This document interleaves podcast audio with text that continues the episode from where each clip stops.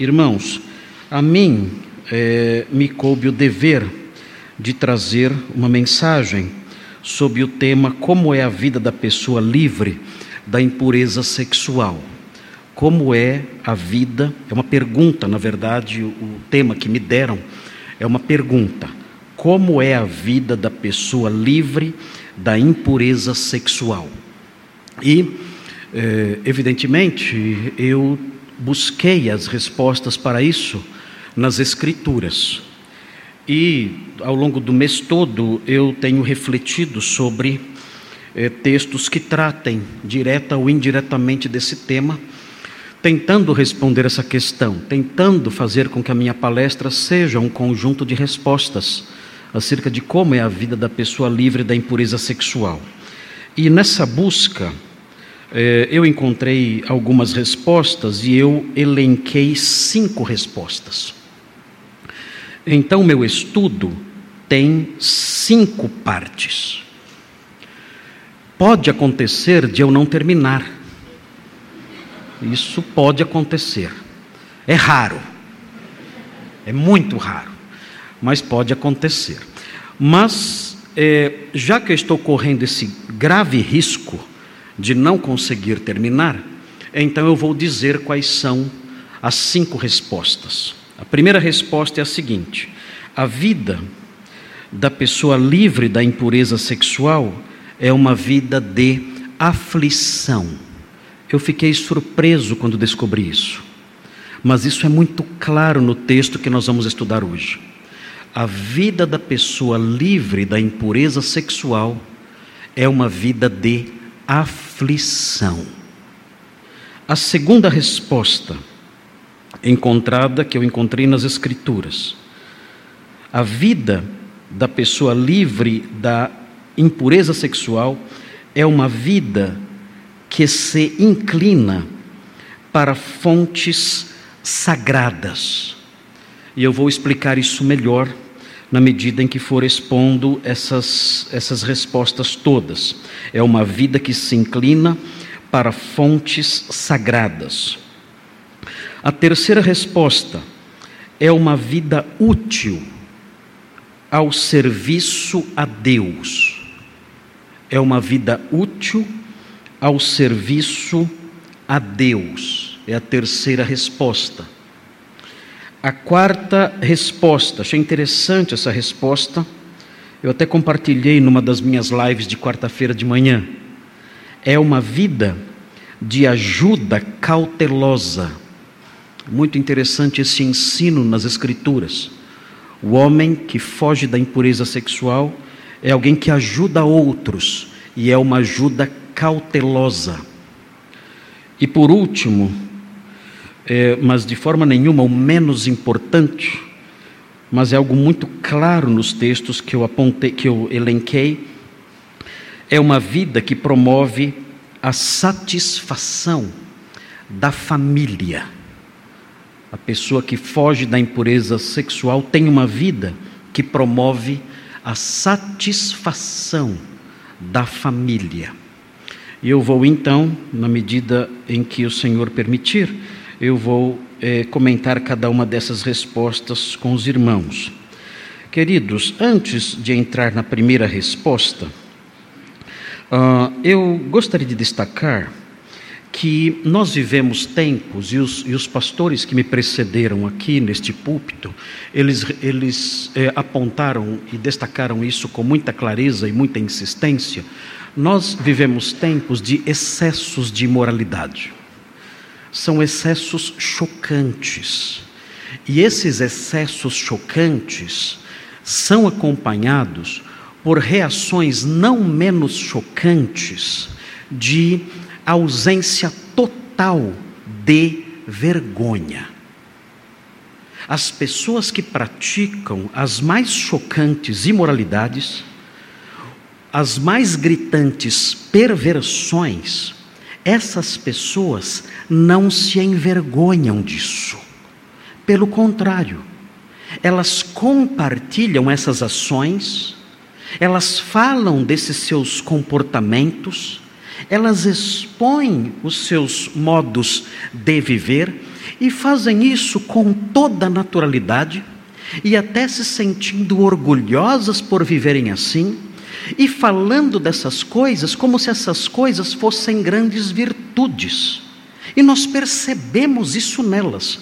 Algumas delas eu já ouvi pelo menos duas pessoas que eu não conhecia, mas dizem que são famosas. Eu não acompanho muito a vida de artistas, essas pessoas. Eu, eu realmente eu não acompanho, eu não sei.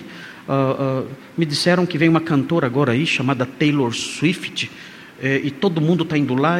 Se dependesse de mim, coitado, essa Taylor Swift já está embaixo de uma ponte agora, porque eu nem sabia que ela existia. E tá todo um, existe toda uma agitação, todos falando disso. Eu fiquei sabendo da existência dessa moça agora, porque a minha filha é fã dela. Eu não sabia que você era fã dela também. Fiquei até um pouco decepcionado, mas tudo bem. Né? Enfim, mas eh, eu não sabia que ela existia. Então eu não acompanho essas coisas, eu não, não sei, eu, eu sou muito é, é, desatualizado nessas questões do mundo artístico. Eu não conheço músicas, não conheço artistas, não conheço nada. Eu fico sabendo porque em contato com os irmãos aqui, acabo, acabo conhecendo. Mas eu, eu ouvi duas pessoas que diziam que eram famosas, dizendo o seguinte: olha, eu tenho, eu tenho uma virtude específica e é a seguinte: eu sou incapaz de sentir vergonha. Uma moça disse isso. Uma moça famosa, que eu não me lembro agora o nome dela. Mas ela disse: Olha, eu, eu sou incapaz de sentir vergonha. Eu não tenho vergonha de absolutamente nada. E nós olhamos para isso, nós que entendemos que a perda da vergonha é o que lança o homem no, no mais profundo lamaçal de sujidades. Quando alguém perde a vergonha, nada mais sobra, meu Deus. Quando alguém perde a vergonha, o que fica de pé? Nada mais. Mas essa moça repetia com todas as letras e com toda tranquilidade: Eu sou incapaz de me envergonhar, eu não tenho vergonha de nada do que eu faço. E nós olhamos para isso e dizemos: Meu Deus, nós vivemos numa época singular. Nós vivemos num tempo que nunca antes o mundo viu. No entanto, para eh, servir de um pouquinho de consolo para os irmãos, o que eu trago de notícias para os irmãos é o seguinte: na verdade, tempos como esse que estamos vivendo agora, já foram vivenciados por pessoas do passado. É incrível uh, isso, mas os irmãos não devem pensar de forma nenhuma que nós estamos vivendo um momento singular e inigualável na história. Não estamos. Nós temos essa impressão porque essa, esse aprofundar-se na imoralidade, esse aprofundar-se nas coisas sujas da vida sexual, do campo sexual, esse aprofundar, aprofundar-se nisso é algo que aparece com mais força em alguns lugares, em algumas épocas. E é o que tem acontecido agora. Estamos vivendo numa época e num lugar em que as sujidades, as licenciosidades nesse campo sexual são muito intensas. E temos a impressão, como nós conhecemos os nossos avós, nossos bisavós, ouvimos falar deles de outras épocas, pensamos, isso nunca foi visto antes. Mas na realidade, quando nós olhamos para a história, nós descobrimos que ambientes muito semelhantes aos nossos já foram vivenciados por pessoas que viveram séculos, séculos e mais séculos antes de nós. O primeiro exemplo disso nós encontramos nos homens de Sodoma. Os homens de Sodoma, eles mostravam, os cidadãos de Sodoma mostravam um grau de mergulho na impureza sexual que certamente chocava até os demais cananeus. Eles superavam os outros cananeus. E isso aconteceu no século 21 antes de Cristo. 2100 anos antes de Cristo. E aqueles homens chegaram num grau de imoralidade que o único remédio para aquilo foi a devastação total daquelas cidades. Total. O, o texto que nós vamos olhar hoje fala que elas foram reduzidas a cinzas e de forma irremediável. E isso 2100 anos antes de Cristo. Quando nós estudamos eh, o Novo Testamento, nós nos deparamos com a cidade de Corinto. E nós percebemos que na cidade de Corinto nós aprendemos, quando nós estudamos aspectos introdutórios da primeira carta de Paulo aos Coríntios, da segunda carta de Paulo aos Coríntios, nós aprendemos de fontes antigas, extra-bíblicas, nós aprendemos que Corinto, que ficava à sombra de uma grande montanha chamada Acrocorinto, Corinto era visitada por sacerdotisas que desciam da Acrocorinto, porque na Acrocorinto, a montanha que sombreava, por assim dizer, a cidade, nessa montanha, sobre essa montanha, havia um templo, que era o templo de Afrodite. E para que alguém cultuasse Afrodite, era necessário que esse adorador se envolvesse sexualmente com as prostitutas cultuais do templo de Afrodite. E essas sacerdotisas, elas desciam a Acrocorinto e elas iam até a cidade para chamar os adoradores para o seu culto. E há fontes antigas que, que dizem, não sei se de forma exagerada, mas dizem que eh, nos seus dias havia cerca de mil sacerdotisas de Afrodite. Mil. Que desciam a, a, a montanha para convidar os homens de Corinto para o seu culto profano e imoral. pastor Nicolas, no primeiro dia aqui, citou a cidade de Pompeia. Pompeia foi destruída pelo vulcão Vesúvio no ano 79. Cidade de Pompeia, queridos, o grau de imoralidade era tão intenso e a ausência completa de qualquer pudor a ausência completa de qualquer noção de vergonha permeava tanto a vida dos cidadãos que os cidadãos ali eles usavam imagens eróticas para ornamentar a entrada de suas casas, a entrada dos edifícios públicos e a entrada das lojas.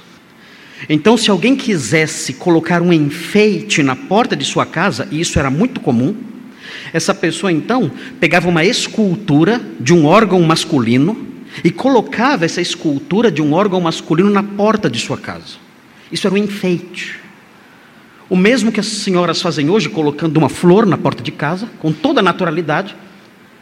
Os cidadãos de Pompeia faziam isso com essas esculturas ou com pinturas obscenas, enfeitando então ali as suas casas e seus prédios e suas lojas com essas imagens. Isso tudo estou mencionando aqui no século I. Mencionei o século 21 a.C. e mencionei realidades do século I.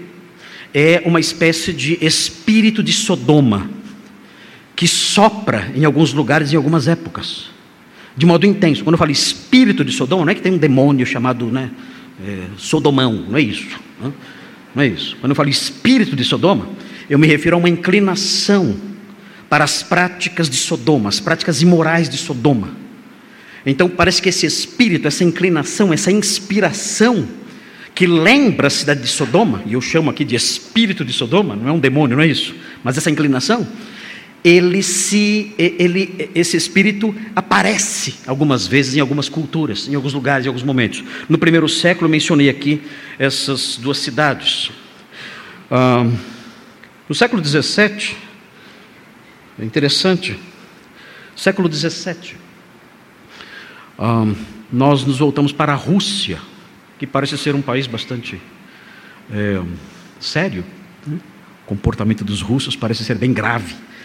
Ah, queridos, no século XVII, Pedro o Grande, imperador, o czar Pedro o Grande, ele era grande mesmo, tinha 1,90m de altura, enorme, Pedro enorme.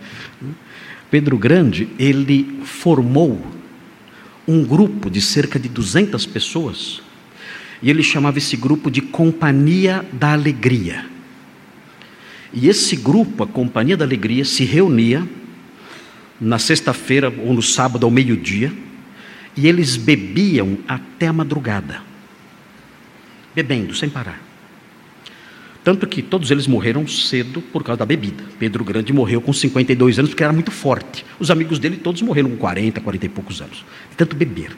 Mas não era só bebida, eles se envolviam com orgias terríveis também. E pior, além de se envolverem com bebidas e com orgias terríveis, eles davam para si, eles classificaram a companhia da alegria numa estrutura eclesiástica para zombar da igreja. Então, a Companhia da Alegria tinha o Papa. O Papa, o Papa aparecia nu diante de todos e, com gestos obscenos, fazia o sinal da cruz diante de todos. Algo aterrador. Havia lá, existiam lá as freiras, e as freiras ali se entregavam a atos obscenos ali, e tinha o nome de cada freira, a abadesa, e junto com esse nome, Papa, bispo, diácono, abadesa, freira, eles colocavam um palavrão.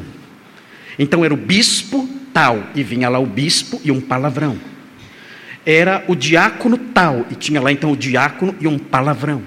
O objetivo não era só, unicamente, realçar a imoralidade de forma assustadora e desavergonhada, mas era também zombar da igreja.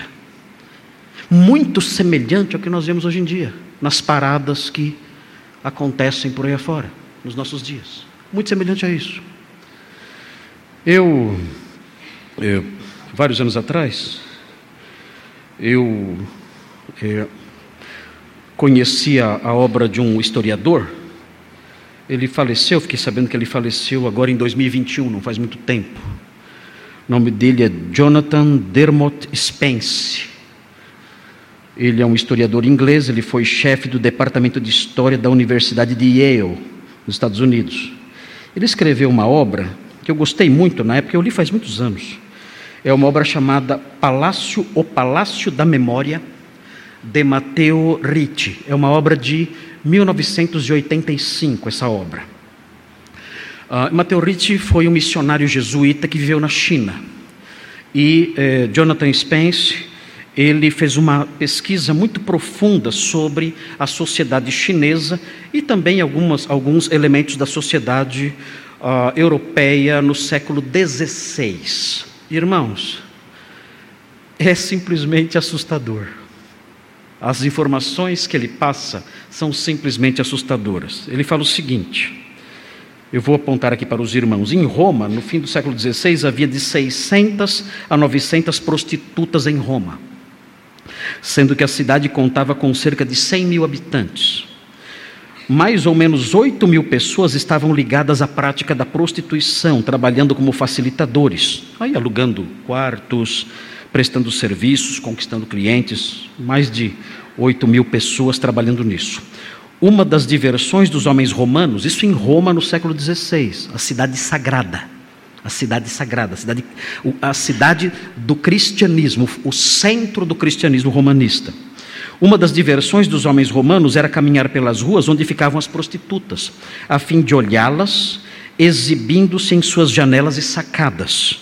Algumas carruagens tinham buracos feitos no teto, destinados a observar as mulheres. Eram feitas para isso as carruagens, com buracos no teto, para você ficar olhando as prostitutas que estavam ali nas suas sacadas. O que vem agora é surpreendente. Na mesma cidade de Roma, os irmãos devem ter ouvido falar já de um filósofo escritor chamado Michel de Montaigne. Ele fez uma viagem para Roma e ele ficou surpreso. Observem bem, coisas que vocês acham que nunca aconteceram antes. Ele ficou surpreso ao saber que em 1578 vários casamentos entre homens portugueses tinham sido celebrados na igreja de São João, provavelmente a igreja de São João de Latrão. E que esses casais, casados na igreja de São João de Latrão em 1578, casais de homens, esses casais viviam juntos como marido e mulher, em Roma em 1578. Não é algo de agora. E, na mesma época, na China, na província de Fujian, segundo um erudito chinês chamado Ming Shen Defu, os homossexuais masculinos viviam juntos nessa província de Fujian, no século XVI, formando lares, e o parceiro mais velho era tratado pelos pais do parceiro mais novo como genro, recebendo inclusive o dote de casamento. Normal. Isso era normal. Isso aqui é o meu genro, e ele recebia o dote de casamento pelo filho daquele senhor. Era assim, normal. Não havia nada de estranho nisso na China.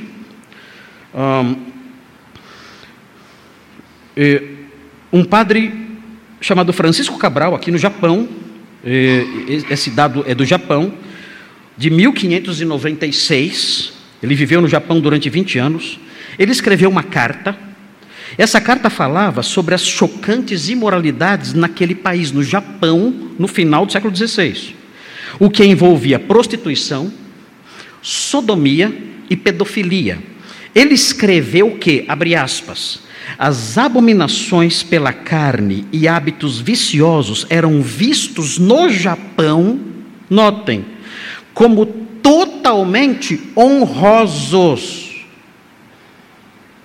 eles se orgulhavam de prostituição, sodomia e pedofilia. Eles se orgulhavam disso. Eram vistos como atos totalmente honrosos.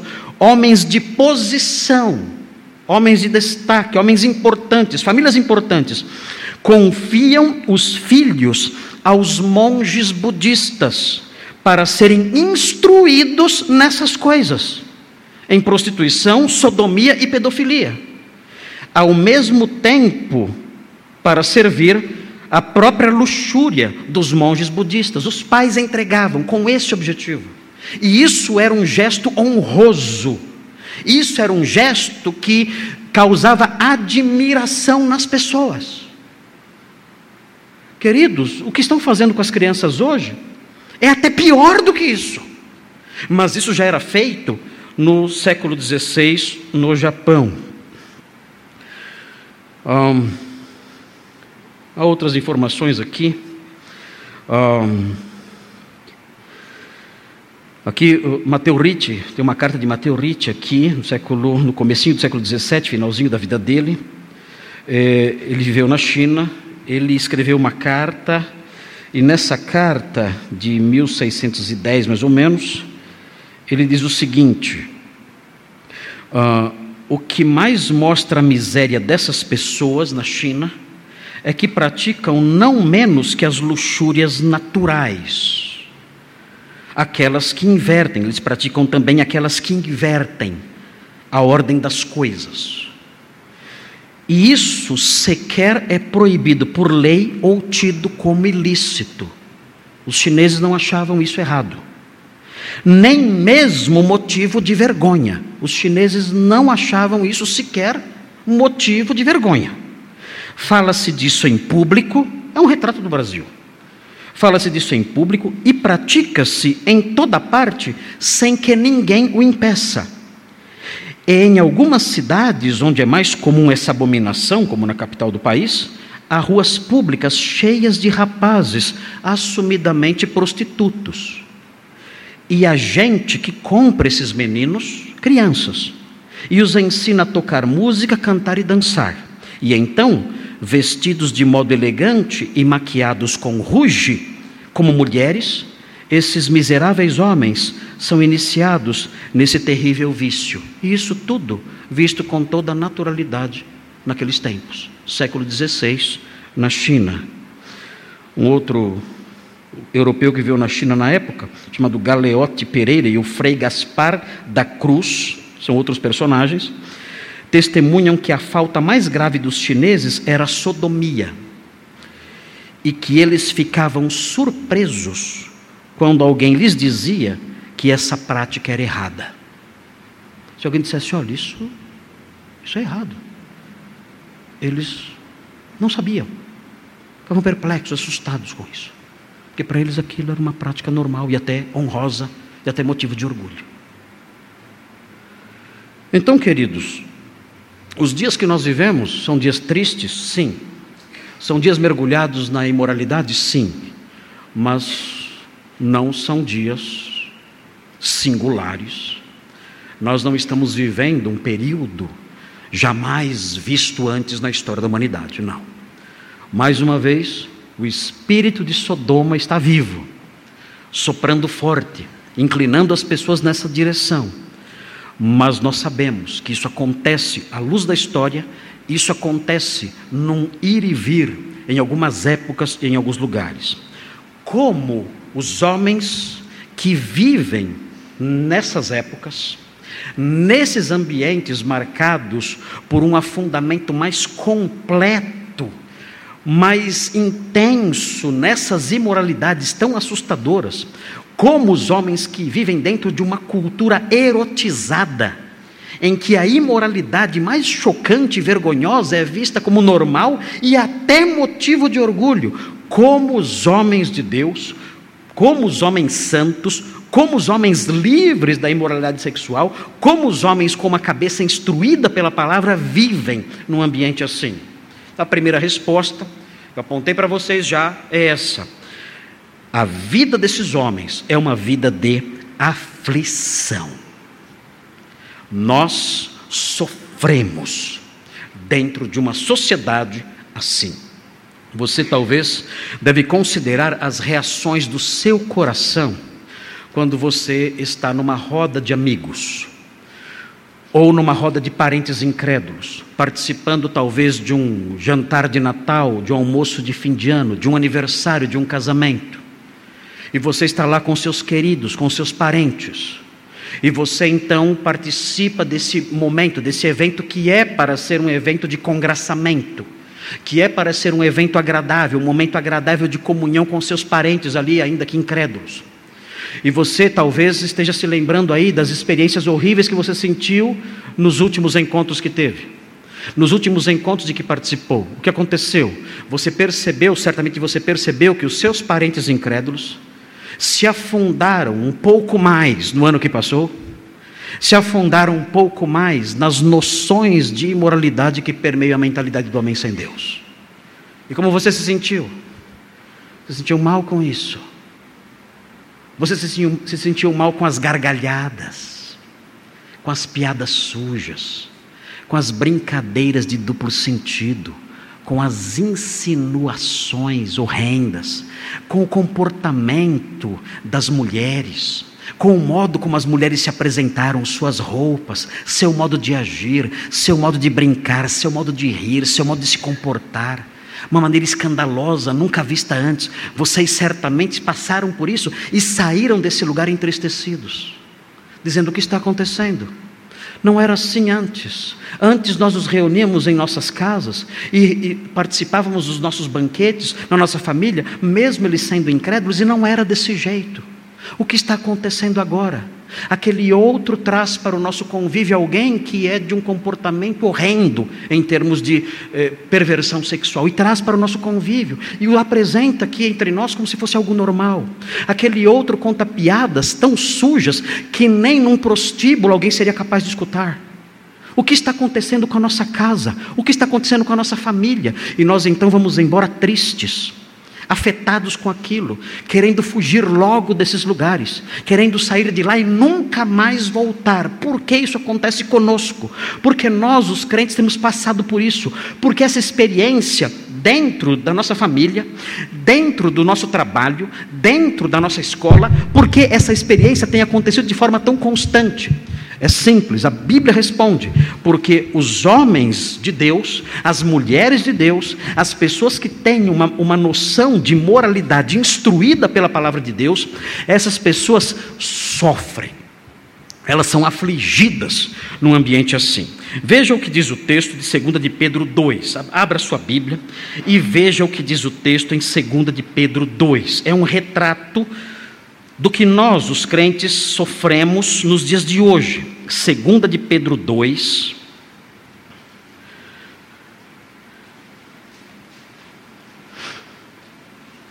Versículos 4 a 9. Vejam o que diz aqui. Segunda de Pedro 2, versículos 4 a 9. Veja o que diz o texto. Diz assim: Pedro falando por volta do ano 65, ele fala sobre as ações de Deus em punir o mundo em épocas de excessos. Diz assim: Ora, se Deus não poupou anjos quando pecaram, antes, precipitando-os no inferno, os entregou a abismos de trevas, reservando-os para juízo, e não poupou o mundo antigo, mas preservou a Noé, pregador da justiça, e mais sete pessoas, quando fez vir o dilúvio sobre o mundo de ímpios, e, reduzindo a cinzas as cidades de Sodoma e Gomorra, ordenou-as à ruína completa, tendo-as posto como exemplo, importante esse destaque. O texto diz que Deus puniu as cidades de Sodoma e as demais cidades da Campina, foi uma punição completa, ele reduziu as cidades a cinzas, não sobrou nada, absolutamente nada daquelas cidades, viraram poeira aquelas cidades. O texto diz que a ruína foi completa, ou seja, a ruína foi irremediável, não havia como reconstruir aquilo tudo. E o texto diz que isso tudo aconteceu para que elas servissem de exemplo. Aqui a expressão exemplo tem o sentido de alerta. Ou seja, as cidades de Sodoma e Gomorra devem servir de alerta elas devem servir como um aviso a quem? O texto diz: a quantos venham a viver impiamente. As cidades de Sodoma e Gomorra, elas servem como um alerta para os ímpios do futuro. A cidade de Sodoma e Gomorra servem como um aviso, dizendo: olha, vejam, Vejam como Deus trata a iniquidade. Vejam como Deus trata o pecado obstinado. Vejam como Deus trata a iniquidade quando ela chega num certo grau que é insustentável. Deus simplesmente derrama sua fúria de uma forma irremediável, e isso deve nos servir de alerta. Sodoma e Gomorra devem falar ainda hoje, diz Pedro. Sodoma e Gomorra devem ser eloquentes, clamando, gritando lá das suas cinzas, elas devem gritar: cuidado, cuidado, a ira de Deus se derrama sobre esse tipo de pecado, sobre o pecado sexual, sobre a impureza sexual. A ira de Deus é derramada sobre essas pessoas de modo irremediável e cruel e pesado, devastador. Mas parece que esses gritos do pó de Sodoma, esses gritos das cinzas de Gomorra, não são ouvidos hoje em dia. Mas Deus colocou essas cidades como avisos para os homens de hoje, inclusive. Mas os homens de hoje zombam dessas coisas e dizem que essas coisas são fábulas e não escutam nada do que é dito por essas cidades, silenciosamente dito por essas cidades. E o texto então prossegue e diz: Ele livrou o justo Ló. Aqui a palavra justo significa alguém de vida reta. Jó, desculpem, Jó não. Então estamos lendo Jó, não é Jó, é Ló. Ló era um homem de vida reta. Ele era um homem que praticava o que é justo, bom e proveitoso. A sua conduta era uma conduta que destoava da conduta dos homens de Sodoma. Ló estava naquelas cidades como nós estamos na nossa cidade aqui. Ló vivia naquela cidade de Sodoma, como nós vivemos em São Paulo, como nós vivemos em Guarulhos, como nós vivemos em Atibaia, como nós vivemos aqui na, na, na região aqui ao redor de nós. São cidades marcadas por uma podridão moral assustadora. E Ló vivia nesse ambiente, mas ele era justo. Ele tinha uma vida reta. Assim como nós que somos crentes, que temos a mente instruída pela palavra e não nos deixamos levar pelas filosofias, pelas tendências, pelas inclinações da nova moralidade, que na verdade é a velha imoralidade, da mesma forma nós hoje somos assim também. Nós não, não, não abraçamos esses modelos de vida, nós não adotamos esses pensamentos, esses desvalores. Nós somos justos, somos retos. Claro que temos pecados, temos lutas, temos problemas, temos defeitos, temos falhas, reconhecemos isso, nos arrependemos. Hoje o pastor Robson destacou isso aqui. Quando falhamos nesse, nesse campo ou em outros campos, nós recorremos ao Senhor com o coração pesado e clamamos a Ele pelo seu perdão, pedimos que Ele nos lave, que Ele nos perdoe, que Ele nos restaure. Fazemos isso, seguimos em frente. Somos homens e mulheres justos e vivemos numa sociedade corrompida, como Ló. E o texto prossegue. O texto diz: E livrou o justo Ló, e veja o que vem agora. Esse justo Ló, ele era afligido. Afligido. Observem essa palavra. Essa palavra é uma palavra conectada a um verbo que significa oprimir. Ló era oprimido ele era atormentado, desgastado, ele era oprimido, ele experimentava essa terrível opressão por causa do procedimento libertino daqueles insubordinados. É, é interessante observar o, o significado dessa palavra, traduzida aqui como afligido. Ele era oprimido, ele sentia uma forte opressão.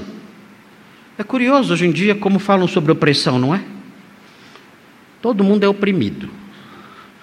Os oprimidos. Somos oprimidos o tempo todo. Né? As minorias são oprimidas, as mulheres são oprimidas, os filhos são oprimidos, os maridos são opressores, os pais são opressores, os patrões são opressores, né? os, os ricos são opressores. Temos que acabar com todos os pais, com todos os maridos, com todos os patrões com todos os ricos. Aí teremos uma sociedade livre de opressão. Aí será uma sociedade, sociedade perfeita, sem maridos, sem eh, eh, patrões, sem pais e sem ricos. Aí seremos uma sociedade livre de qualquer opressão. Qualquer, qualquer autoridade que existe é opressora. Os pastores são opressores. Se for um pastor branco, então, como eu, ah! Pai, branco, hétero, cristão, meu Deus, está amarrado. Eu sou o símbolo da opressão. Ouvimos isso o tempo todo. Essas bobagens ouvimos o tempo todo. Qualquer autoridade, se é um policial, se é um juiz, se é um professor, é opressor.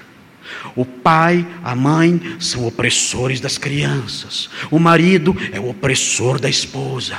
O patrão é o opressor dos empregados. O rico é o opressor dos pobres. E assim a coisa caminha. A sociedade dos oprimidos. Irmãos, esse texto aqui fala de pessoas que são realmente oprimidas. Não ilusões, não invenções, não vitimismo barato o texto aqui fala de pessoas que são realmente oprimidas. E quem são essas pessoas que são realmente oprimidas? São as pessoas justas, que, como Ló, vivem numa sociedade promíscua. Nós somos oprimidos, nós padecemos, nós somos atormentados, nós nos desgastamos dentro de nós e somos oprimidos continuamente pelo procedimento libertino daqueles insubordinados que nos cercam. Nós somos os oprimidos, de acordo com esse texto. A diferença é que ninguém sai na rua por nós. E estamos então fadados a enfrentar essa opressão continuamente, porque ninguém nunca se levantará contra esse tipo de opressão. A opressão real que nós, que somos cristãos, sentimos o tempo todo. O texto diz no versículo 8: vejam, porque este justo, vejam a sequência, vejam a descrição do problema, porque este justo pelo que via e ouvia quando habitava entre eles, de onde vem a opressão. A opressão, a aflição, o sofrimento, isso vem daquilo que nós vemos e ouvimos. Nós não nos envolvemos com essas pessoas. Nós até muitas vezes nos afastamos das pessoas promíscuas. Algumas amizades nós até fomos forçados a cortar. De alguns parentes nossos, nós fomos obrigados, até infelizmente, a nos afastar. Tivemos, com dor no coração, tivemos que fechar as portas da nossa casa para amigos de infância, porque não podíamos mais participar de suas conversas, não podíamos mais sorrir para o seu modo de vida tão promíscuo. Nós nos afastamos dessas pessoas, tentamos ficar longe, tentamos não nos envolver, mas nós não conseguimos evitar ver e ouvir o que eles fazem. E o texto aqui diz que Ló era torturado pelo que ele via e ouvia quando habitava entre eles. E vejam a sequência, vejam na sequência como era esse tormento. O texto diz na sequência: ele atormentava a sua alma justa. Onde era o sofrimento dele? Onde era a opressão? Onde era a angústia? Era um sofrimento social? Não. Era um sofrimento econômico? Não. Era um sofrimento físico? Não. O texto diz que era um sofrimento, um tormento na alma, na alma daquele homem, dentro dele, no coração dele, no seu espírito, na sua mente. O texto diz que ele atormentava sua alma justa. É interessante observar esse verbo que aparece aqui, o verbo atormentar. Esse verbo é muito forte. Esse verbo significa torturar. Ló torturava a sua alma justa. É curioso isso, a sua alma justa. O texto diz no versículo 7 que ele era um homem justo, o seu procedimento era justo. Agora o texto diz que a sua alma era justa. O que significa isso? Que além dele se comportar de modo reto, ele também no seu coração amava o que é reto. Ele tinha o procedimento justo e ele tinha o coração justo. Ele andava em retidão e ele amava a retidão. Por causa disso, ele era torturado dentro dele em sua alma. E a palavra que aparece aqui é extremamente densa, é extremamente forte. O texto diz que ele atormentava, ele torturava sua alma. Para os irmãos terem uma ideia do significado dessa palavra, vejam onde ela aparece de novo em Apocalipse 20. Veja o que diz Apocalipse 20 onde a palavra aparece de novo, o verbo atormentar aparece de novo, é o mesmo verbo que aparece em 2 de Pedro 8, 2, 8. O texto diz em Apocalipse 20, versículo 10, veja o que diz: O diabo, falando aqui sobre os juízos escatológicos, o diabo, o sedutor deles, foi lançado para dentro do lago de fogo, diz o texto de fogo e enxofre, é o Guiena, onde já se encontram não só a besta, que é o anticristo, como também o falso profeta, que é o amigo dele. E serão, e diz o texto, atormentados de dia e de noite pelos séculos dos séculos. É o mesmo verbo. Serão atormentados dia e noite pelos séculos dos séculos. O versículo 15 diz que isso se estende a todos os ímpios. Versículo 15 diz assim: E se alguém não foi achado inscrito no livro da vida, esse foi lançado para dentro do lago de fogo, onde a pessoa é atormentada todos os dias, pelos séculos dos séculos. Quando nós nos voltamos para Pedro, segundo de Pedro 2:8, o texto diz que a alma de Ló era atormentada todos os dias, havia um inferno dentro dele. Havia um guiena dentro dele.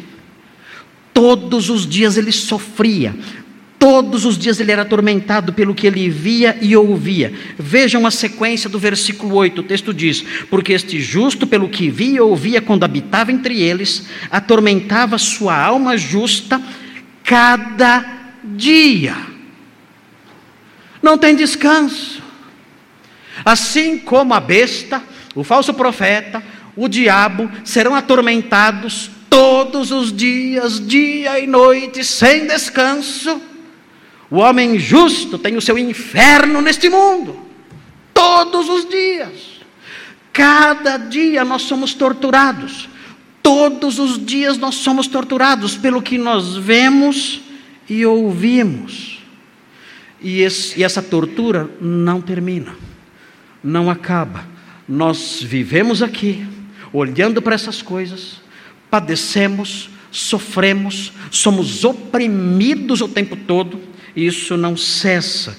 Todos os dias isso acontece. E o texto explica: por causa das obras iníquas daqueles. Essa é a vida. Essa é a vida do homem que é livre da impureza sexual. Essa é a vida neste mundo do homem que foi lavado por Cristo do homem que foi transformado pela fé nele, do homem que recebeu uma nova mentalidade, do homem que olha ao seu redor e fica indignado com aquilo que ele vê, que não se conforma com aquilo, do homem que tem uma mente santificada pelo Espírito Santo. Ele é assim, ele padece, ele é oprimido, ele é atormentado pelo que ele vê e pelo que ele ouve todos os dias. É assim. É isso. Quando nós vamos nos aproximando dos 60 anos, como é o meu caso, um, nós, pastores, começamos a repetir as nossas ilustrações. Nós contamos a mesma ilustração várias vezes. Geralmente inconscientemente. Enquanto a gente faz isso conscientemente, é um bom sinal. Depois começamos a contar inconscientemente. Pastor Thomas já começou, já com 50, já está contando as histórias aí? Não, pastor Thomas não. Mas o que eu vou dizer agora, eu já contei para os irmãos, algum tempo atrás um, algo que me marcou muito a minha experiência doméstica, minha experiência dentro da minha casa. Pela graça de Deus, não por mérito nenhum, que Deus conhece as minhas falhas como pai, como crente, como pastor, e os irmãos conhecem também. Eu estou aqui há 26 anos, os irmãos sabem muito, muito bem quais são todas as os defeitos do pastor Marcos, conhecem minha família, minhas filhas, desde pequenininhas. a mais velha veio para cá bebezinho, as demais nasceram aqui, cresceram aqui, casaram aqui, só a Sofia ainda não. Um, mas cresceu aqui, a Sofia mais nova, já tem 20 anos. E a nossa vida toda aqui, então os irmãos nos conhecem muito bem, sabem tudo sobre nós, onde, o que, como vivemos, quais são os nossos, os nossos defeitos, se é que temos algum, não sei, as nossas virtudes, enfim, os irmãos sabem tudo, né? Estou brincando com vocês. Os irmãos conhecem quantas vezes o pastor teve que vir aqui à frente pedir perdão é pelas falhas que eu cometi como pastor desta igreja. Um, e graças a Deus, apesar disso tudo, eh, na nossa história, Deus foi muito bondoso e usou os irmãos aqui, pessoas aqui da igreja, alguns que ainda estão aqui, outros que ainda não, mas usou para, para é, levar nossas filhas aos pés da cruz. E elas se converteram, nossas filhas se converteram de verdade.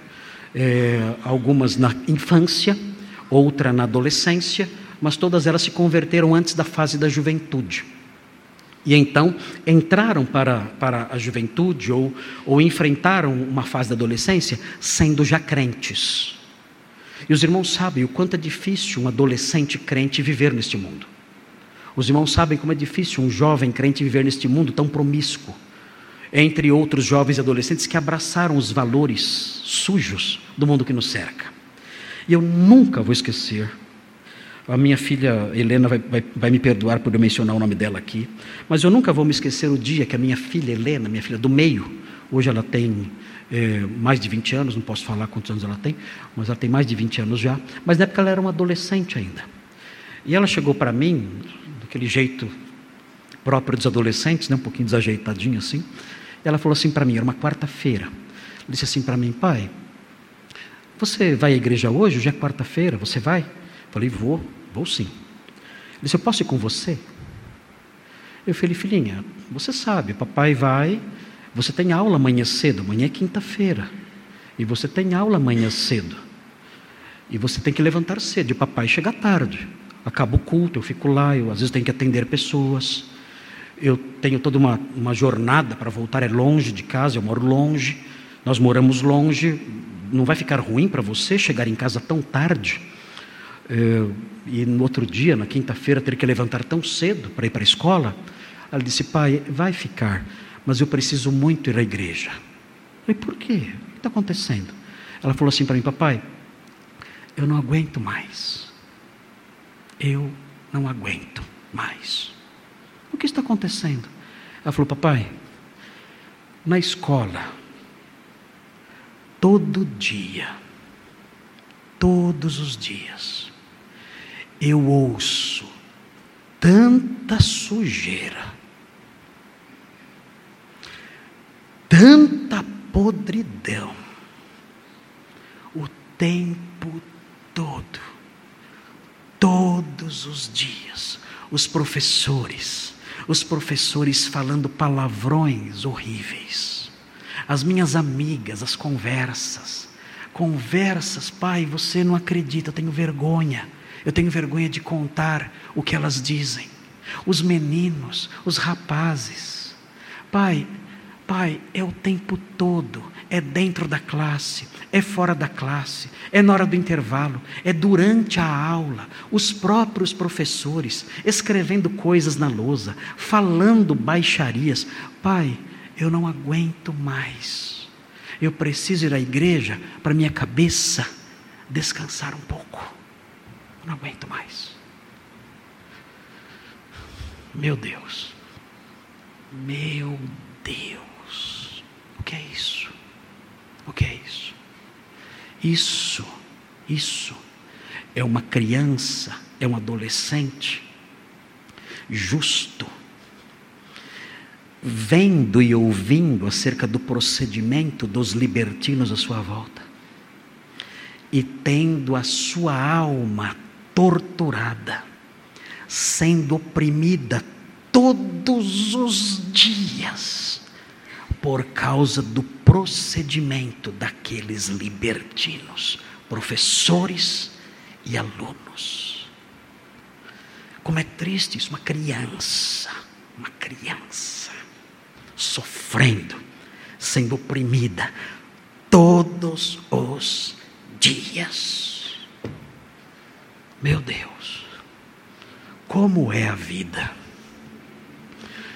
do homem que ama a justiça, da pessoa que ama a verdade, num mundo apodrecido como este. Queridos, professores, professores que deveriam ser exemplos de virtude, pureza na linguagem, postura séria no proceder, no apresentar-se sendo fontes de podridões, torturando crianças com suas palavras porcas. Esse é o mundo podre em que nós vivemos. Todos os dias, nossa alma é torturada por esses perversos que nos cercam. Todos os dias. O que fazer? Bem, qual é a saída? Qual é o consolo para isso? Queridos, é, a Bíblia fala, e nisso a minha filhinha acertou. A Bíblia fala que a igreja serve como uma espécie de oásis no meio disso tudo. Graças a Deus nós temos o povo de Deus. Graças a Deus, naquele dia lá atrás, minha filhinha pôde falar: Papai, vamos para a igreja para eu descansar. Papai, meus pés estão cansados. Papai, eu quero beber água. Papai, eu quero me sentar e descansar, quero relaxar. Vamos para a igreja? Vamos. É o único lugar onde eu posso fazer isso, onde eu posso ouvir coisas ligadas à santidade, onde eu posso restaurar meu coração, a minha, onde eu posso descansar, ter um pouco de paz, descansar a minha mente. Eu não suporto mais tanta sujeira, tanta podridão, tanta lama fétida. Eu não suporto mais. Vamos à igreja. Vamos encontrar os irmãos santificados. Vamos ouvir a palavra maravilhosa, dourada do Senhor. Vamos sentir o cheiro gostoso do pão puro de Cristo. Vamos. Me leva, papai. Não faz mal. Amanhã eu tenho que levantar cedo, mas vale a pena. Vamos, vamos. Eu, eu quero lavar minhas mãos, quero lavar minha mente, quero lavar meus pés, eu quero descansar. Vamos. E ela veio. E descansou um pouquinho aqui. Para na quinta-feira, de novo ter que enfrentar a podridão dos homens de Sodoma. Mas vejam, de fato, a opção que ela fez, que ela, que ela é, teve, foi muito válida e salutar. Vejam o que diz Efésios 5. Efésios no capítulo 5. Oremos, temos que orar uns pelos outros, irmãos. Está muito difícil. Esses tempos têm que passar. Esses tempos têm que passar. Os maus são defendidos pela justiça, enquanto os que amam a virtude são processados e presos. É aterrador o que temos vivido. O que temos vivido é assustador. Vejam Efésios 5, vejam o que diz aqui, o modo como a igreja deve fugir disso tudo. A igreja deve manter um ambiente onde as pessoas possam descansar, onde os crentes possam descansar. Veja o que diz o texto de Efésios 5, diz assim: Mas a impudicícia, impudicícia aqui é a palavra porneia, toda a impureza sexual e toda sorte de impurezas, não só impureza sexual, mas qualquer tipo de impureza ou cobiça, vejam, nem sequer se nomeiem entre vós, nem, nem pensemos nessas coisas. Contato com isso, zero. Nem mencionemos essas coisas entre nós, nem conversação torpe, é conversação podre, nem palavras vazias, vãs, nem chocarrices, brincadeiras de duplo sentido, brincadeiras imorais, coisas essas inconvenientes, antes, pelo contrário, ações de graças. Sabei, pois, pois isto: nenhum incontinente ou impuro, e aqui é o impuro sexual, ou avarento, que é idólatra, tem herança no reino de Cristo e de Deus. Ninguém vos engane com palavras vãs porque por essas coisas vem a ira de Deus sobre os filhos da desobediência. Portanto, não sejais participantes com eles. Rompam com essas pessoas. Rompam com o vocabulário dessas pessoas. Rompam com os valores dessas pessoas. Rompam com o comportamento dessas pessoas. Pois outrora, versículo 8, erais trevas. Porém agora sois luz no Senhor. Andai como filhos da luz. Porque o fruto da luz consiste em toda bondade, justiça e verdade, provando sempre o que é agradável ao Senhor, aquilo que Ele aprova. E não sejais cúmplices nas obras infrutíferas das trevas, antes, porém, reprovai-as, porque o que eles fazem em oculto, o só referir é vergonha. Rompam com isso e mantenham na igreja uma postura de pureza, a fim de que nós possamos, chegando aqui, possamos encontrar um ambiente diferente e possamos descansar. Voltemos para a segunda de Pedro, eu tenho mais cinco minutos. E eu vou terminar então o meu sermão, o primeiro ponto dele. Quem quiser ficar até as quatro da manhã, eu posso continuar os outros pontos. Se vocês quiserem, até as quatro da manhã, não tem problema. Ah, não, jamais isso. Hein? Vejam segunda de Pedro de novo, vejam algo mais que nos consola. Além de termos o povo de Deus que nos serve de amparo de um ambiente de, de, que, que criam, esse povo cria um ambiente diferente, um ambiente diferente do mundo lá fora. Além disso, de termos essa opção que nos ajuda, nós podemos descansar, como a minha filhinha fez no passado, ainda faz hoje, nós podemos descansar chegando na igreja e encontrando um ambiente diferente, temos que preservar isso. Temos que buscar isso para que sempre haja aqui um lugar de descanso para os crentes que padecem enfrentando tantas opressões lá fora. Além disso, há algo mais que nos consola. Veja o que diz o versículo 9. Versículo 9 diz: É porque o Senhor sabe livrar da provação os piedosos. O que significa isso? Que o nosso inferno interior vai acabar o nosso guiena da alma que vivemos hoje em dia é diário. Nós vemos e ouvimos coisas ruins, coisas vergonhosas todos os dias. Somos atormentados todos os dias. Mas esse texto diz que o Senhor sabe livrar da provação os piedosos. Esse guiena que arde aqui dentro todos os dias. Esse guiena que nos oprime e nos tortura diariamente esse Guiena um dia vai acabar. Agora vejam a sequência, o contraste. E reservar sob castigo os injustos para o dia do juízo. Há um outro Guiena. E esse outro Guiena não é dentro, não é agora, não é temporário há um outro Guiena. E esse outro Guiena é um Guiena futuro, um Guiena diário, com uma diferença. É um Guiena, é um lago de fogo, é um tormento que nunca vai passar. Os santos têm o seu Guiena agora, mas passará. Os santos têm o seu guiena na alma agora, mas isso passará.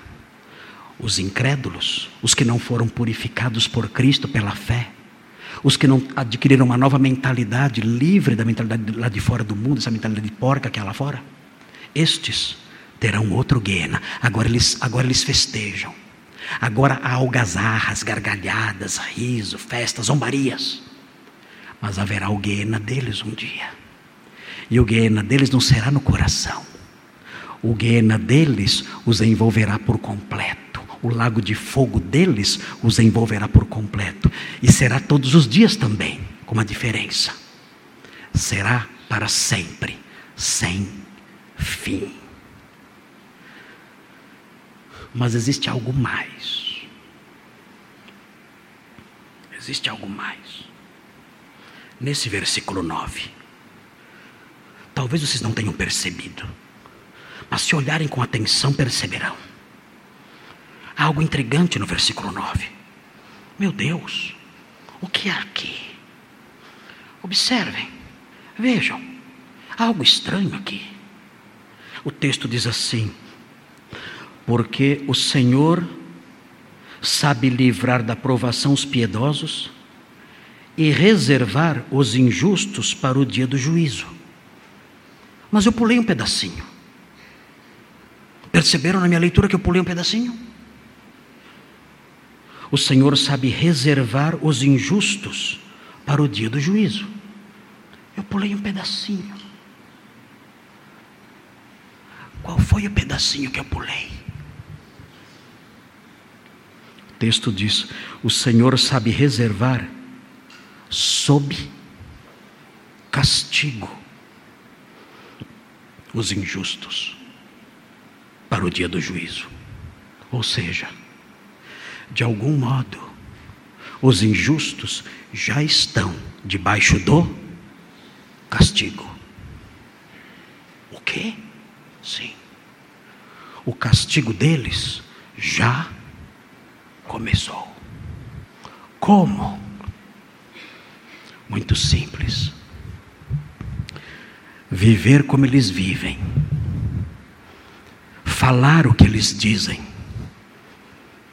pensar o que eles pensam, praticar o que eles praticam, já é um castigo. Ter um coração apodrecido já é um castigo. Porque a flor da felicidade não brota num coração podre. Eles já estão sendo castigados com um coração podre, em que a felicidade, a flor da felicidade, não pode brotar. E isso é só o começo.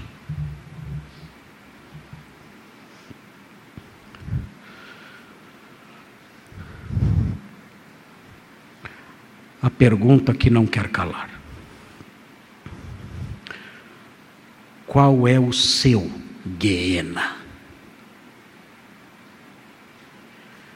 Qual é o seu lago de fogo? Qual é o seu tormento?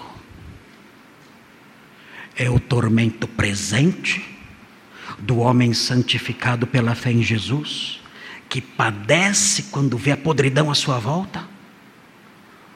Ou é o tormento futuro, que nunca passará e que já começa agora? No fato de você ter um coração apodrecido, sepultado e apodrecido dentro de você. Qual é o seu guiena? Pastor, eu me sinto bem neste mundo. É a minha casa. Eu estou tão à vontade. Estou, estou tão contente. Estou tão feliz. Não há guiena nenhum em mim. Não há, não há sofrimento nenhum em mim. Não há angústia nenhuma em mim. Pelo contrário, a minha angústia é estar aqui. Eu detesto estar aqui. Eu queria estar lá. Eu não tenho angústia nenhuma agora. Nenhuma. Pastor, se, se o que o Senhor estiver falando for verdade, meu guiena é outro. Meu lago de fogo é outro, minha tortura é outra, e é essa que o Senhor falou que está por vir. Se for esse o seu caso, quero lhe fazer um convite hoje.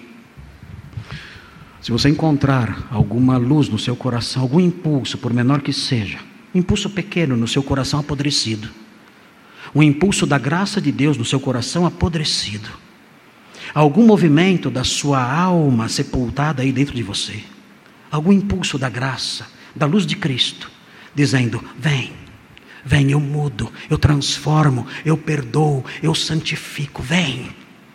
Se você experimenta hoje, agora, algum impulso dessa graça, desse convite, desse apelo do Salvador, do Santo, daquele que odeia a iniquidade, se você sente agora isso, diga então, do meio das suas cinzas, do meio das cinzas do seu coração apodrecido, diga ao Senhor: Senhor, tem misericórdia de mim, livra-me, salva-me, perdoa-me, dá-me uma mentalidade nova. Eu quero ser, eu quero pertencer ao grupo de homens justos como Ló. Eu quero olhar à minha volta e sofrer o sofrimento que te agrada o sofrimento que o Senhor aprova, o sofrimento do santo, o sofrimento do homem salvo, o sofrimento daquele que tem uma herança celeste, que tem esperança no porvir. Perdoa-me, lava-me pela fé em Jesus Cristo. Lava-me, livra-me dessa podridão, livra-me do pensamento podre, sujo, imundo, livra-me dessas coisas, dá-me um novo coração pela fé em Jesus. Eu quero ser um novo homem agora. Livra-me dessas coisas, salva-me pela fé em Cristo. Eu creio nele, eu recebo agora. Faça isso hoje e livre-se dessa geração perversa, condenada à destruição. Oremos. Senhor Deus, obrigado por esse texto que lemos. Ajuda-nos, ó Deus Santo, ajuda-nos. Nós somos torturados todos os dias e oprimidos todos os dias. Tem misericórdia de nós. Sabemos que o mundo nos odeia, e que o mundo zomba de nós, E o mundo ri enquanto nós sofremos e nos indignamos e padecemos. Senhor, eh, livra-nos do vitimismo, que entendamos que as coisas são assim mesmo. E enche-nos, ó Deus, de esperança. Faça com que recorramos aos nossos irmãos quando as coisas forem mais difíceis e desfrutemos aqui na igreja de um ambiente de pureza e paz. E ajuda-nos também, ó Deus, eh, enchendo-nos de esperança, sabendo que tudo isso um dia passará. Que o Senhor um dia se levantará e fará justiça aos seus escolhidos e nos livrará e nos dará uma parte no seu reino de pureza, longe de todo tipo de podridão. Pedimos essas bênçãos, agradecemos por essas coisas e o fazemos em nome de Jesus. Amém.